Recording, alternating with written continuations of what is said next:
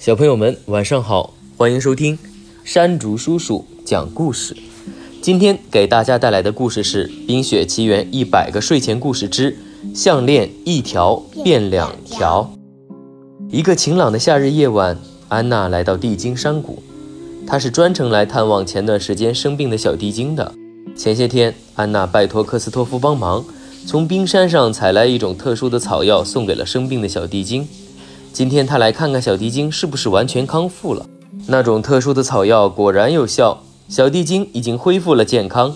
他见到安娜，高兴极了，连忙打开用草编成的小包袱，从里面拿出一串亮晶晶的粉色石头做的项链，举到安娜的面前说：“安娜，谢谢你送来的草药，这是山谷里稀有珍贵的粉色晶石，我把它做成了一条项链送给你，请接受我的谢礼。”被打磨得晶莹剔透的颗颗晶石，在月光的映照下，散发着柔和莹润的光芒。你做的真漂亮，谢谢你，我现在就戴上。安娜满心欢喜地说。然后她低下头，弯下腰，让小地精踮起脚尖，把项链戴在她的脖子上。等她直起腰，才发现脖子上感觉沉甸甸的，甚至有那么一点站不稳。项链好重啊，安娜在心里想着。你戴这个项链可真好看，怎么样？你喜欢吗？望着小地精热切的、充满期待的眼神，安娜真的不忍心让他失望。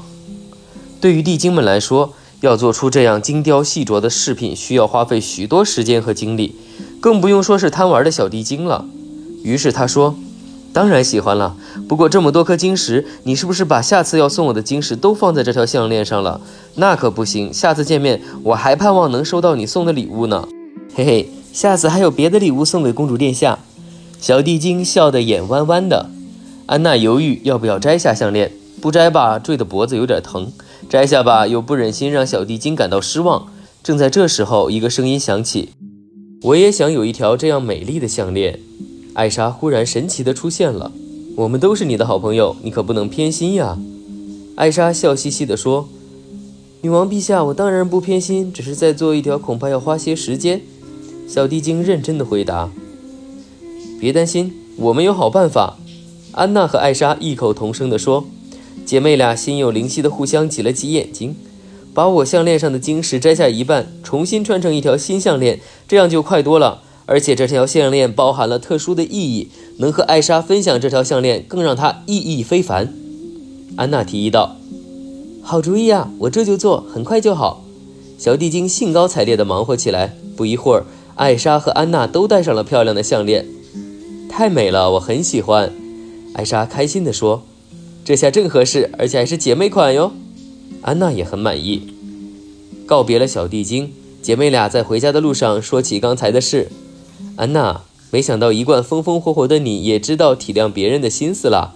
艾莎赞道：“我也在长大呀。”安娜摸着闪闪发亮的项链，开心地说。今天的故事就到这里了，小朋友们再见喽！欢迎收听山竹叔叔讲更多的故事，哒哒哒。